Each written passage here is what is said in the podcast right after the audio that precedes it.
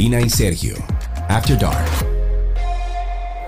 Estamos de regreso en otro episodio de Karina y Sergio After Dark. Hoy voy a estar sola, voy a manejar este tema solo. Sergio se reintegra en nuestro próximo episodio. Quise tomarme como este episodio para hablar de un tema que debe ponernos al tanto a padres, a madres, como a hijos incluso en alerta. Con el paso de horas en las pantallas, los niños y los jóvenes se exponen a muchísimos riesgos propios de la vida digital. Yo creo que ese es el tema entre todas las madres y todos los padres de esta época. ¿Qué tú haces? ¿Cuál aplicación usas para controlar el tiempo? Eso es un tema ya repetido entre las familias porque se ha vuelto un reto para los padres y madres. Y a pesar de que tenemos que hablar que hay beneficios en el Internet, también tiene una capacidad de interconectividad, o sea, su mal uso también conlleva a una serie de amenazas virtuales, por lo que nosotros quisimos hablarle a los tutores, a los adultos eh, responsables, para que tomen en cuenta que esto es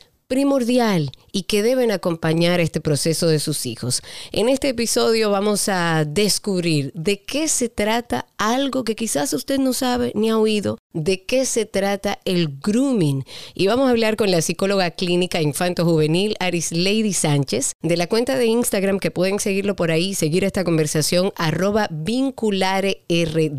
Aris Lady, bienvenida una vez más. Muchas gracias por la invitación y sobre todo por tratar estos temas de tanto interés y que todavía necesitamos mucha educación. Un inmenso placer. Vamos a empezar por el principio, como diría nuestro amigo Sergio. Grooming, ¿qué es? Porque debe haber mucha gente escuchando este episodio que no tiene ni idea. El grooming es cuando una persona mayor de edad o mayor de 5 años de edad, de nivel cronológico, aborda a un menor de edad, niño, niña o adolescente, y empieza un proceso de seducción para obtener de este niño, niño o adolescente favores sexuales tiene una connotación primero de manipulación y seducción para luego ir incrementando los requerimientos de esta supuesta amistad que se da a través del engaño. ¿Y no se confundiría esto, Aris Lady, con acoso, con abuso? O sea, ¿cómo podemos determinar cuáles son las características propias del grooming para poder identificarlo y no equivocarnos con otras cosas? Lo que pasa es que sí, está dentro de la tipología de lo que son los abusos sexuales. Lo que evidencia o hace diferente al grooming es que todo pasa a través de la tecnología de las redes sociales o de, la, o de los aparatos electrónicos. Perfectísimo. En nuestro país se dio un caso, para aquellos que nos escuchan fuera de República Dominicana, en nuestro país se dio un caso muy alarmante con una preadolescente que recibió la llamada de un adulto que le pedía que salga de su casa para supuestamente tener una reunión y hablar de trabajo. Le ofrecía un papel, le insinuó que saliera sin permiso de sus padres, le insistía en que si no tenía manera de salir de su casa sin que sus padres supieran que iba donde él. Vamos a escuchar un poco de este caso para que las personas que no están en República Dominicana tengan un poco de contexto. Tengo un par de preguntas y una, y una oferta muy grande, porque yo vivo en la Nacaona y no sé si, si tú me vienes a ver, ellos se van a sentir, eh, o sea, si tú le tienes que decir o ellos me van a echar un boche. Yo tengo una parte muy fuerte, muy chula para ti. Es una parte... Eh, sí, secundaria protagónica para mi próxima película. Pero es que yo no, yo no voy a recibir a nadie. Yo no voy a recibir a padres ni a madres. Si tú, le, si, tú, si tú le quieres decir que tú vas para la casa de una amiga, tú le puedes decir que eh, tú vas para la casa de una amiga, pero yo no voy a lidiar con que no puedo verte porque tengo que hablar con mi papá. Cuando yo tenía tu edad, yo era el que salía a las 11 de la noche, escondido de mis padres, y me gané mis partes con la gente de Hollywood. Así fue que yo me la gané. Yo entiendo que tú tienes un respeto y un amor, pero lamentablemente el miedo que te frena a ti a mí nunca me frenó. Ese miedo es un cáncer. Ese miedo es peligroso y ese miedo te va a dejar a ti de ser una actriz famosa. ¿Tú tienes alguna manera de, salir de tu casa a verme sin, sin que ella se entere? Ari Lady, ¿cuál es el primer paso que un niño o una niña o adolescente en este caso debe tomar cuando está siendo víctima de un grooming? Bueno, lo más importante es buscar eh, informar a sus adultos significativos, a sus cuidadores, padre, madre o tutores, acerca de lo que está pasando y prevenirle de que hay una persona que le está pidiendo o que le está exigiendo o que le está ofreciendo cosas que pudieran ser interesantes pero que no hacen sentido ¿Entiendes? Cuando principalmente ahí entra qué tanto los padres o los adultos han, eh, se han tomado el tiempo de hablar con sus hijos. Cada vez que se le da un aparato electrónico a un niño, niña o adolescente, parte de ese aparato electrónico va a corresponder a que tienen que haber límites, controles y que se le tiene que explicar también al niño, niña, adolescente acerca de los posibles engaños que se pueden dar a través de las diferentes plataformas, a través de los juegos, a través de las redes sociales, para que estos niños le pueda sonar incómodo, porque a veces los niños ni siquiera reconocen que es un engaño, ni que un abuso, ni que están siendo manipulados, sino que lo que hay es un reconocimiento de que aquí, en esto que me está pasando, hay algo de incomodidad, hay una duda que yo tengo que buscar de un adulto. Tú sabes, entonces si esto no se ha dado, el niño no va a tener posiblemente como la afinidad de conectar y de ir a buscar ayuda. Con que está pasando algo malo, que justamente te iba a abordar sobre eso, porque la tarea del padre y de la madre, como decía yo al principio, a veces se hace difícil porque uno tiene controles. Yo le puse eh, una aplicación control a mi hijo que se llama Custodio, pero esto sucede también por WhatsApp, esto sucede, o sea, son tantas las cosas y tantos cartones que tenemos que ver como tutores y como padres, que a veces se hace difícil para exculpar un poco la responsabilidad de los padres. ¿Cómo nosotros pudiéramos empoderar a nuestros jóvenes, a nuestros niños, preadolescentes y adolescentes, para que tengan esa alerta que tú estás llamando, para que haya algo que diga, esto no está bien. Yo, por ejemplo, a, mí, a mis hijos le digo, todo aquel que le diga, tu padre no puede saberlo, hay un problema. Eso es una alarma roja. Pero también me tomé la libertad de a mi hijo, eh, sobre todo al preadolescente que tengo en casa de 12, casi 13 años, de hablarle del tema y de ponerle parte de ese programa.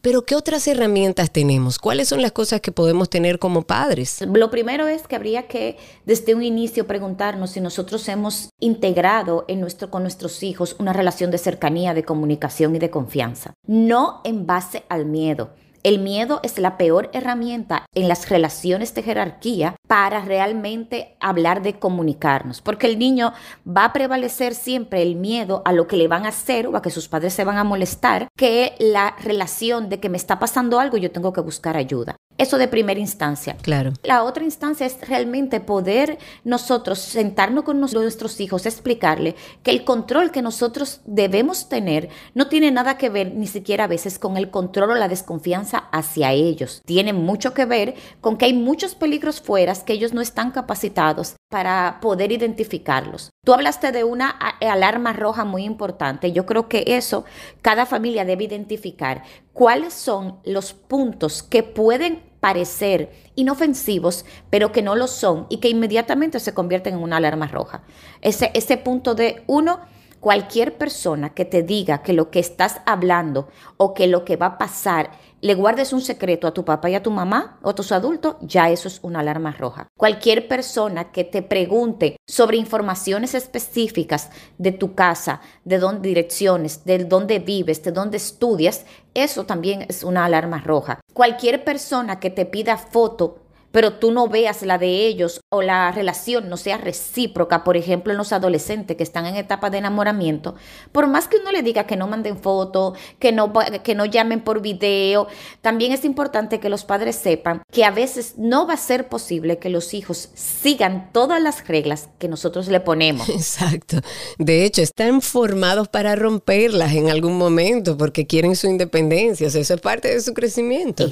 Exactamente. Entonces, hasta el mismo hecho de nosotros saber, como tú dices, que yo tengo custodio, que le tengo un control parental, que tengo el internet que se apague a tal hora en mi casa, nada de eso va a valer. No nos podemos eh, acomodar a que tenemos todos esos controles porque el control absoluto en la adolescencia no existe y más en unos aparatos y en una plataforma de la tecnología donde los niños, niñas y adolescentes saben más que los padres. La ventaja de estos menores de ahora que nunca la tuvimos nosotros ni las otras generaciones. No sabíamos en nada más que los adultos. Estos chicos saben más de tecnología que Totalmente, de tecnología y de muchísimas cosas que encuentran y aprenden a, a través de la tecnología. Pensando un poco en qué sucede posterior a un joven, una joven que es víctima de grooming, ¿qué pasa después? O sea, ¿has tenido en terapia eh, pacientes que han pasado por el grooming? ¿Cuál ha sido el proceso de terapia con ellos y cuáles son las consecuencias psicológicas que puede tener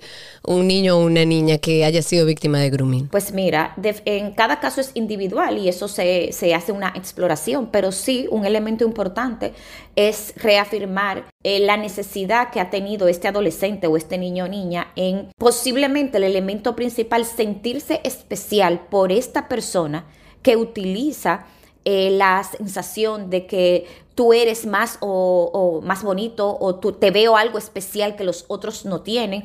Entonces esa sensación de búsqueda de afectividad, porque al final es una búsqueda de sentirse eh, cercano con alguien, de crear un vínculo, de que esa persona está viendo algo que quizás ellos entienden que nadie más los ve, son los puntos vulnerables a donde nos vamos a enfocar. ¿Qué tantas habilidades sociales puedes tener este chico o chica? Mientras menos habilidades sociales. Y la habilidad social no es tener muchos amigos ni ser extrovertido, que la gente lo confunde. Eso es un rasgo de personalidad regularmente o de tu temperamento. Habilidad social es mi capacidad para tener relaciones que puedan ser sostenibles en el tiempo, que puedan ser profundas, que lleguen a ser significativas. Mientras más un chico o chica siente que no tiene dónde pertenecer, más va a buscar en otras personas ese elemento de cercanía o de pertenencia. Y más vulnerable es a dejarse envolver en esta rueda de me siento especial, que era lo que en este caso le decía el chico, yo vi algo en ti, yo te este, estaba viendo a ti frente a todo el mundo cuando estábamos en la audiencia,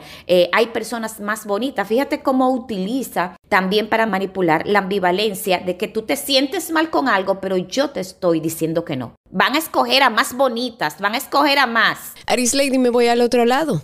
¿Qué pasa cuáles son las condiciones, cuál es el perfil a lo mejor psicológico de aquel, no que es víctima de grooming, sino que, que, es quien propicia este grooming. Sobre todo porque a veces suceden con personajes, como es este caso que recientemente ha saltado en República Dominicana, un personaje público que uno conoce, joven, afable, con el que quizás uno tuviera toda la confianza de entregarle a un adolescente para que vaya a hacer cualquier trabajo.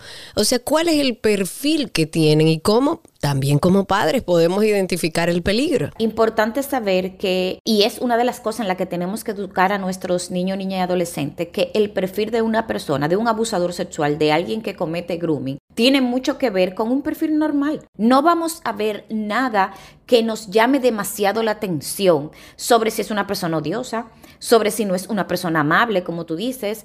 Eh, pueden ser personas muy educadas, con educación formal realizada en cualquier caso. Pueden tener familias, es decir, pueden tener hijos, hijas, pueden tener parejas que aparenten ser muy estables. Y son personas que van a tener un buen contacto hasta con la población infantil. Tú sabes, ahora, ¿qué yo tengo que ver? No dejarme engañar porque mi hijo es más especial que todo el mundo. Mi hijo es más especial para mí. También el elemento de querer ganar confianza rápido. La confianza es un elemento que por más que yo vea algo en ti y que por más que yo hable contigo 24/7 por un mes, por dos semanas, va a requerir de mucho tiempo y el tiempo no lo podemos controlar. Entonces, alguien que de manera muy rápida quiera acercarse demasiado, tenga muchos piropos con respecto a mis hijos o mis hijas, quiera hacer también una amistad rápida con los padres o un acercamiento rápido, todo esto son señales de que aquí hay algo que no anda bien. Y de que me quiera quizás hasta vender un plan que todo llega muy acelerado y muy rápido, como saltándome pasos para lograr algo o para darme algo. A mí me quedó la cuestionante y yo no sé si a lo mejor en tu experiencia en consulta es hasta dónde pudo haber llegado esto o hasta dónde llegan situaciones como esta. Eh, llama mucho la atención la insistencia de sal, sal, sal, 11 de la noche, once y media de la noche, sal de tu casa. Yo como madre pensaría lo peor, pero quizás tú en consulta tienes una idea de ¿Cuál es la intención y cuál es el final de un proceso de grooming con un adolescente? Mira, como yo te especifiqué, el grooming es la manera de acercarnos a los menores para terminar en un contacto sexual. Es netamente sexual. Claro que sí, en un contacto sexual, por eso la insistencia de no se lo digas a los adultos, por eso la insistencia de que permanezca en secreto, por eso la insistencia de que rompan las reglas, tú sabes. Porque él está consciente del- de lo mal que está haciendo, está consciente. Estoy hablando con una menor, su padre no se puede enterar y posterior va a suceder algo que tampoco su padre se pueden enterar. Y es un poco tanteando a esta joven hasta ver eh, hasta dónde llega. Entonces, eh, da miedo eso, porque entonces el resultado es un tema de abuso sexual. Sí, totalmente. Y en todos los abusos sexuales, incluyendo los que inician como sin la tecnología o sin las pantallas, sino persona a persona, primero hay un proceso de seducción.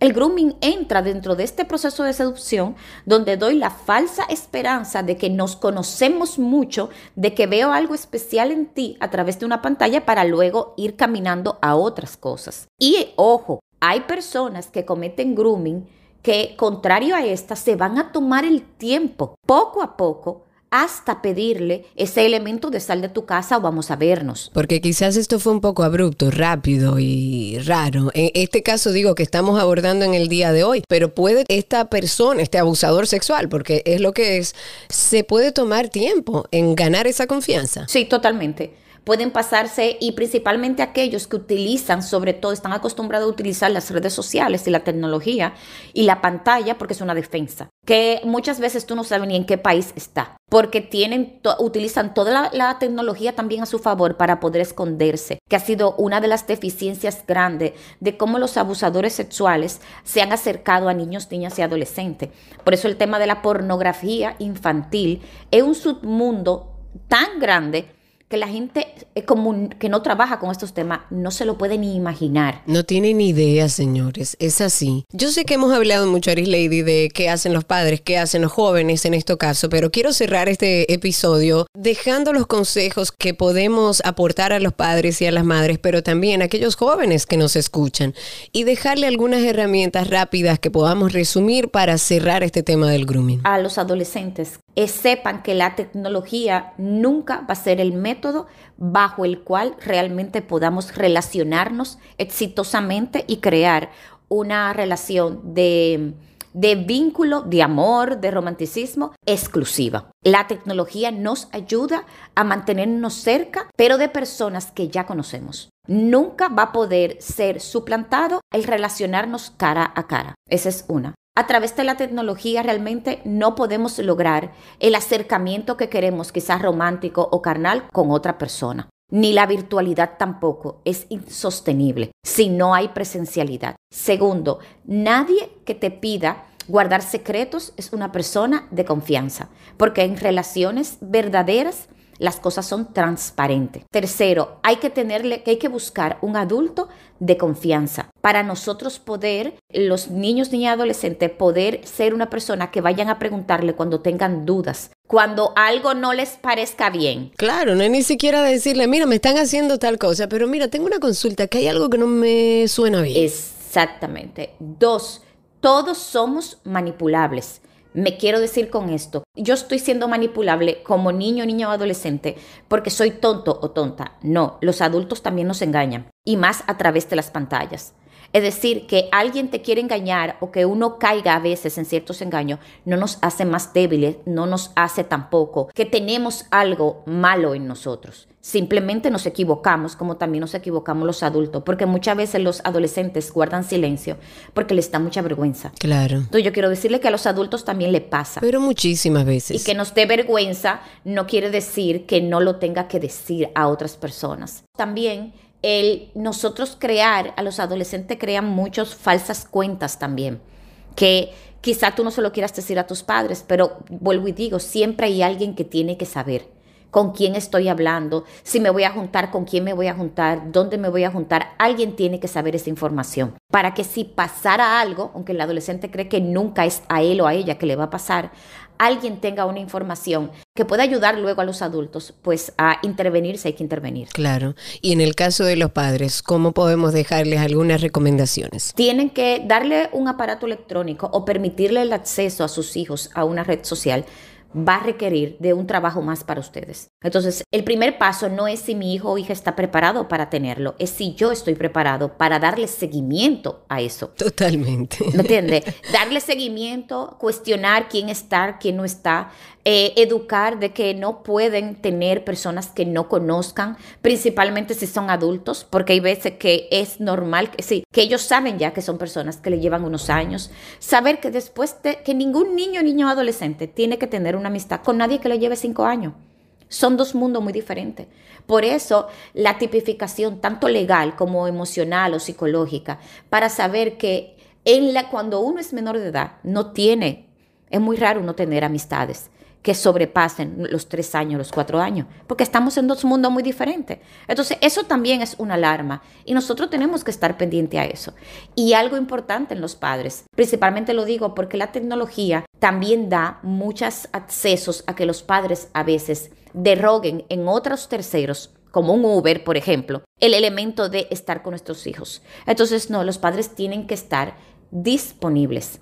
Y disponibles que son los que tienen que encargarse de llevar de buscar, de tantear, de conocer a, sus, a, los amigos y amigas de sus hijos, a los padres y madres de los amigos y amigas de sus hijos, de a dónde van, de qué hacen, de que los horarios de un menor no son los mismos horarios de un adulto. No, claro, totalmente. Y a través de los Uber, eso es un mecanismo facilísimo para decir voy a un lado y después voy a otro, a menos que no sea usted que tenga el Uber, pero igual. Es interesante lo que dices porque no es si mi hijo está preparado, es si nosotros como padres, que mira, yo nunca lo pensé así, pero es la realidad. Si no, porque a mi hijo yo siempre le decía, no, hasta después de los 12 años no hay celular, después de los 12 años no hay necesidad de tener celular, olvídate de eso. Pero le decía a él, tú no estás listo.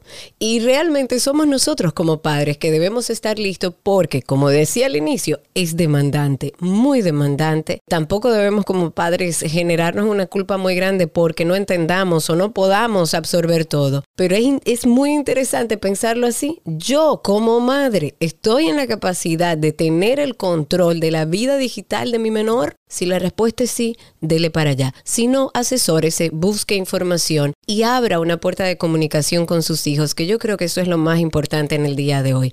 Aris Lady, muchísimas gracias por darnos un poco de luz en este tema del grooming. Encantada. Un abrazo grande.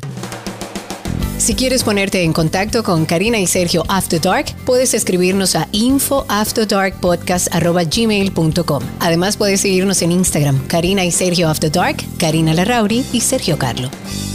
Tanto el grooming como el cyberbullying son amenazas, son producto del mal uso de Internet. Hay muchísimas cifras que pueden buscar que demuestran que afectan a un número importante de personas. De hecho, eh, estuve leyendo un estudio de, percepciones de jóvenes sobre el ciberacoso, sobre la salud mental. Fue elaborado por una fundación que se llama Cathy Sommer en conjunto con un ministerio de, del gobierno chileno y hablaba de que el 52% de los jóvenes chilenos entre 15 y 19 años declaró haber sido acosado virtualmente. Oigan bien, el 52% de los jóvenes chilenos entre 15 y 19 años ha declarado haber sido acosado virtualmente al menos una vez. Y esto en los últimos tres meses. Y de estos, cuando se le consulta sobre cómo enfrentan esta situación, solo un 10% del 52 señaló que le decía a sus padres, mientras que el 37% dijo que se hacían daño y el 22% que optaba por ignorar lo que estaba pasando. Así que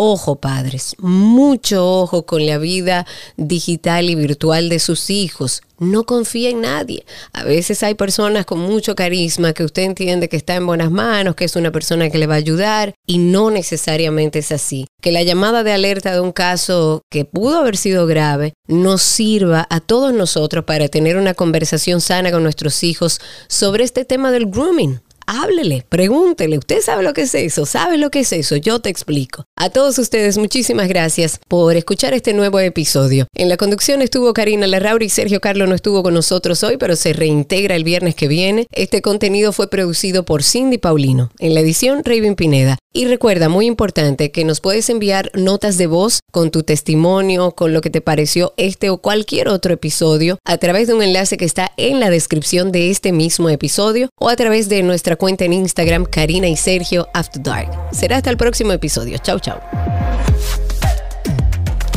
Karina y Sergio, After Dark.